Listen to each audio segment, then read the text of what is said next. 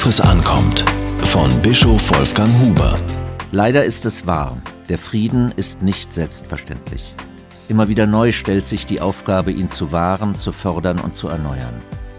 Die Soldatinnen und Soldaten der Bundeswehr nehmen diese Aufgabe stellvertretend für uns alle wahr. Die Bundeswehr ist ein Teil unserer demokratischen Ordnung. Sie ist an der Menschenwürde, der Gewissensfreiheit und dem Schutz der Grundrechte ausgerichtet. Das gehört zu ihren Qualitätsmerkmalen.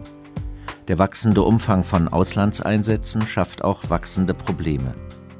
Das erfordert hohen Einsatz, wie ich bei einem Besuch im Kosovo deutlich erlebt habe. Wie kann der dankbare Respekt für diesen hohen Einsatz zum Ausdruck kommen? Reinhard Beck, der Vorsitzende des Reservistenverbands der Bundeswehr, hat kürzlich vorgeschlagen, den besonderen Mut oder die herausragende Tapferkeit von Soldaten mit einem Orden in Form des Eisernen Kreuzes zu würdigen. Schnell ist die Debatte darüber in Gang gekommen.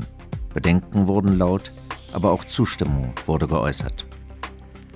Der Gedanke, gegenüber Soldatinnen und Soldaten eine besondere Wertschätzung zum Ausdruck zu bringen, ist richtig, denn sie geben viel. Junge Familienväter können zum Weihnachtsfest nicht bei ihren Kindern und ihrer Frau sein, weil sie im Kosovo Dienst tun müssen. Und im schlimmsten Fall kann es um Leib und Leben gehen. Mir liegt daran, dass wir in solchen Fragen bedachtsam und klar vorgehen. Was nicht in Frage kommt, ist eine Verklärung des Soldatentodes. Von Märtyrern wollen wir in einem solchen Zusammenhang nicht reden. Zu einer solchen Verklärung wurde früher auch der christliche Glaube missbraucht. Der Tod der Soldaten im Feld wurde sogar mit dem Tod Jesu am Kreuz verglichen.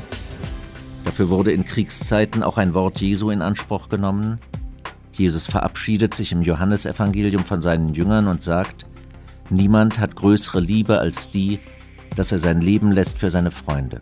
Das wandte man auf die Soldaten an. Aber es gibt keine Parallele zwischen dem Tod Jesu am Karfreitag und dem Tod im Krieg. Es gibt keinen Grund, den Tod durch Waffengewalt zu verherrlichen. Dieser Tod muss verhindert werden, wo immer das geht. Der Herr erhebe sein Angesicht auf dich und gebe dir Frieden. Mit diesem biblischen Segenswort schließt der evangelische Gottesdienst auch am Karfreitag oder an den Ostertagen.